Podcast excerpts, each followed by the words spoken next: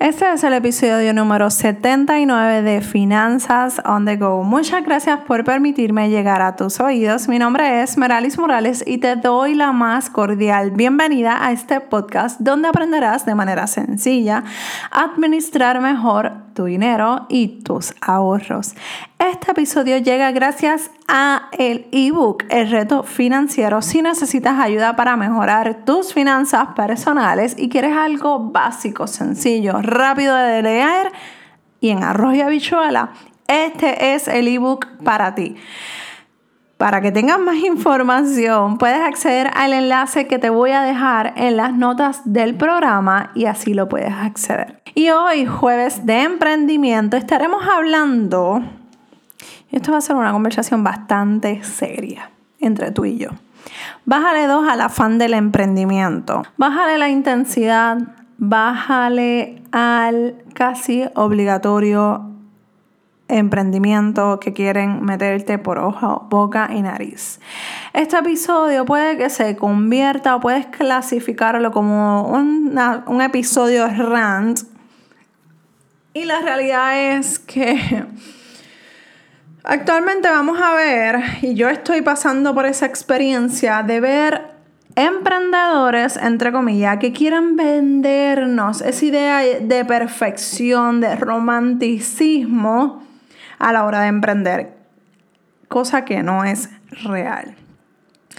Si eres de las personas que estás comenzando a contemplar la idea, el pensamiento eh, de que quieres emprender, de que quieres hacer algo por tu propia cuenta diferente a lo que es tu 8 a 5, Probablemente esto te va a pasar un poco más adelante si no es que te está pasando ya.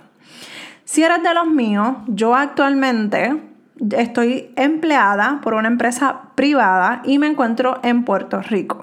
Y la realidad es que estoy viendo cómo aquí en Puerto Rico eh, se está dando el caso eh, de muchas formas en las que nos estamos nosotros, que tenemos empleo actualmente y queremos ser emprendedores al 100%, nos están casi obligando, o sea, es como que, loca, cuando vas a renunciar? Y es como que, loca, ¿qué te importa a ti?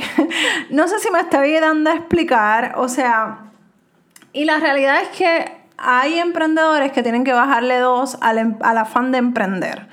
O sea, yo puedo entender que está súper cool, que está brutal tener, ser dueña de tu propio negocio, dueña de tu propio tiempo. Eso está espectacular.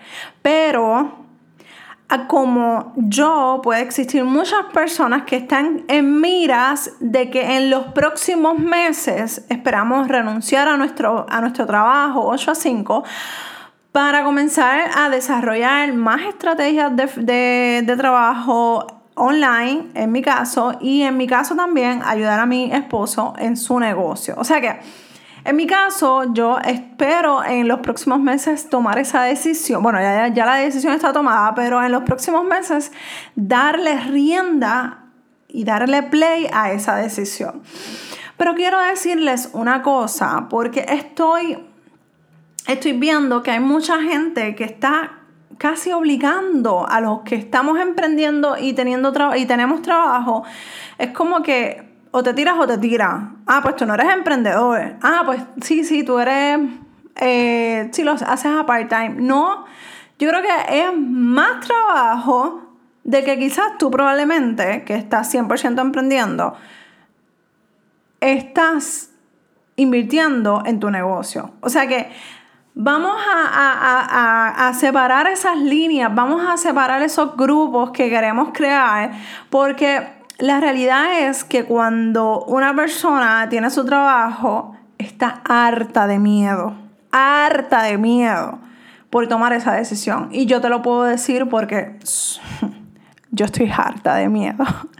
Y esto es algo que muchos supuestos emprendedores no te van a contar, te dicen lo más lindo, lo más brutal de poder ir a la playa en un martes a las 10 eh, de la mañana mientras tú estás en esa bendita oficina fría, congelándote, haciendo trabajo para otro y bla, bla, bla. Y no te dice el miedo que se siente, la incertidumbre que se siente de no saber cuándo vas a cobrar el cheque del trabajo X que hiciste o no saber si vas a tener un cheque o vas a cobrar o vas a generar ingresos el próximo mes o cómo lo vas a hacer. Y la realidad es que está chévere esa parte, ser dueño de tu propio negocio, dueña de tu propio tiempo y ver lo más hermoso que te enseñan en Instagram o en Facebook, eso está perfecto. La realidad es que te dicen esas cosas hermosas, pero no te hablan con la verdad. No te dicen que muchas veces están sin cobrar, que muchas veces no tienen plan médico, que están esperando un contrato por una compañía o alguna marca. Y si seguimos, lamentablemente no terminamos. La realidad es que cuando vamos a dar ese salto, tú tienes que estar súper segura y súper seguro de lo que haces y por qué lo haces. Cuando tú vas a dar el salto de renunciar para poder, para desarrollar tu negocio, tú tienes que saber que lo que estás haciendo, no importa si tu familia no está, está o no está de acuerdo, y, me refiero a tu familia fuera de tu esposo o tu esposa, o sea, tus padres, tus hermanos, no importa lo que ellos opinen, porque al final del día quienes te pagan tus cuentas y tus obligaciones eres tú, es tu esposa, es, es tu pareja. Y con ellos son los que tú tienes que decir, vamos a hacer esto y esto, vamos a meter mano. Y ahí es, y, y si tienes ese apoyo, dale para adelante. Pero si todavía no tienes ese apoyo, cógelo con calma y también bájale dos a eso, ¿ok? Porque porque esa parte, aunque me estoy desviando un poco del tema, esa parte de tú ponerte de acuerdo con tu pareja es sumamente importante porque si no están en sintonía, pueden crear problemas o se pueden crear una serie de situaciones que actualmente probablemente no la tengas. Así que habla, comuníquense para que puedan establecer qué es lo que van a estar trabajando como pareja, como como familia, ¿ok? Mira, si tú decidiste, ya tú te hablaste con tu pareja, decidiste que lo vas a hacer X mes, X día y vas a entregar tu carta de renuncia, ya la tienes escrita, ya tiene todo, ya tiene todo, es cuestión de entregarla. No se lo digas a nadie. No se lo comentes a nadie, ni a tu mamá, ni a tu hermana, ni a tu mejor amiga, a nadie. Porque sus miedos, los miedos de esas personas te los van a transferir y eso no está bien en el momento en el que estás actualmente planificándote y trabajando para lo que quieres hacer, eso tú no lo necesitas, ¿ok? Así que por eso es bien importante que tú te pongas de acuerdo con tu pareja y, tú, y sientan ese apoyo mutuo de que cualquier cosa que pase, aquí vamos a estar y vamos a meter mano como familia, ¿ok? La realidad es que es algo bien fuerte porque en mi caso yo estoy acostumbrada a trabajar toda la vida para otra persona, a crear una rutina, a llegar a una oficina a trabajar, a tener un horario, a darle cuentas a una persona. Y está, en este momento actualmente, para ese proceso que yo voy a empezar a tener de ser mi propia jefa, yo me tengo que, ya yo comencé a minimizar mis gastos y a eliminar gastos, bueno, desde hace tiempo, y a prepararme como, como mi propia jefa y crear nuevos hábitos. Actualmente, Estoy en ese proceso de creación de hábitos, como si ya hubiese renunciado. ¿Qué yo espero hacer mañana? ¿Qué?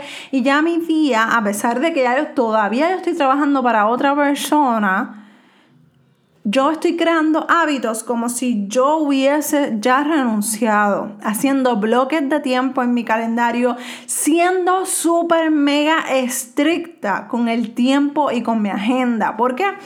Porque escribimos en la agenda 20 cosas que queremos hacer y no hacemos nada, que, o quizás de las 20 pues hago 5, está bien, eso lo dejo para mañana.